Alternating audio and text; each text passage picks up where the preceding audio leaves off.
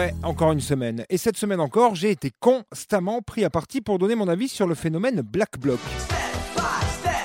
Non, Black Bloc, pas New Kids on the Block. Donc, le phénomène, ou plutôt la culture Black Bloc, car certains semblent découvrir cela alors que ça ne date pas d'aujourd'hui. hein. Il faut bien se dire que les casses dans les manifestations, c'est courant, c'est commun. J'ai presque envie de dire que à partir du moment où des gens se retrouvent pour manifester leur mécontentement, c'est normal que l'effet de groupe et l'engouement de se reconnaître dans ces acolytes de révolte contribuent à ce que certains suivent le mouvement et imitent ceux qu'ils voient casser. Ça, c'est le premier type de casseur, je dirais opportuniste.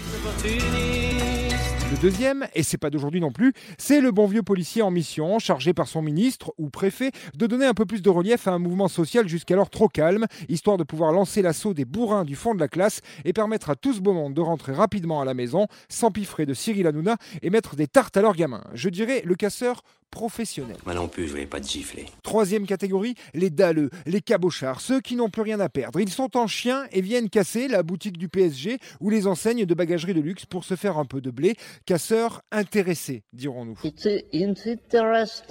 Et enfin, donc, le quatrième type de casseur, le black bloc, le vrai, celui qui ne manifeste généralement pas d'opinion politique en public ou alors en édulcorant ses propos à tâtons, celui qui ne prend pas son portable en manif mais qui a pris soin la veille de planquer deux ou trois barres de fer derrière des poubelles pas trop loin de la banque ou du McDo qu'il sent bien que lui et ses semblables vont réduire en cendres dès que l'occasion se présentera. Jeune, mais pas que. Politisé, mais pas que. Révolté, indigné, mais pas que. Le bloc se constitue sur l'instant et se dissout en un claquement de grenades lacrymogènes, ne laissant sur son passage que les cendres du symbole capitaliste qu'il est venu rayer de la carte. Je le qualifierais de casseur symptomatique. tristement euh, symptomatique. Oui, symptomatique, car si le monde était différent, si les valeurs n'étaient pas seulement boursières, les Black Blocs n'existeraient pas.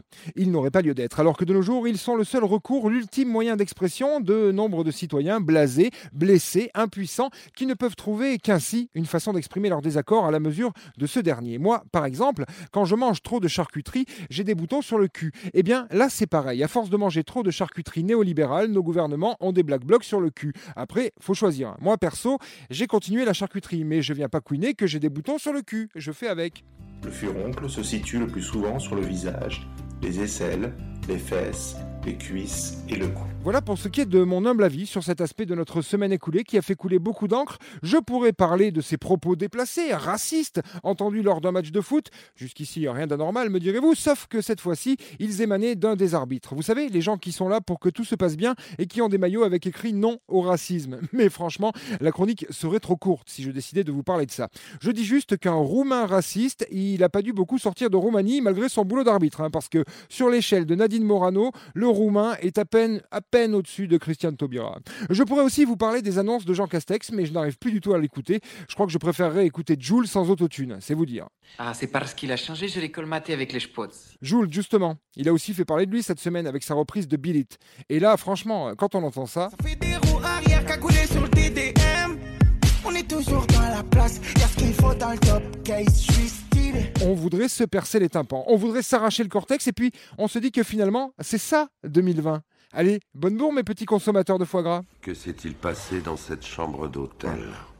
Oh, il y avait de grosses promos, j'en ai profité pour culbuter votre femme. C'était la semaine de Vinceau. Il n'a encore pas fait grand-chose. Hein.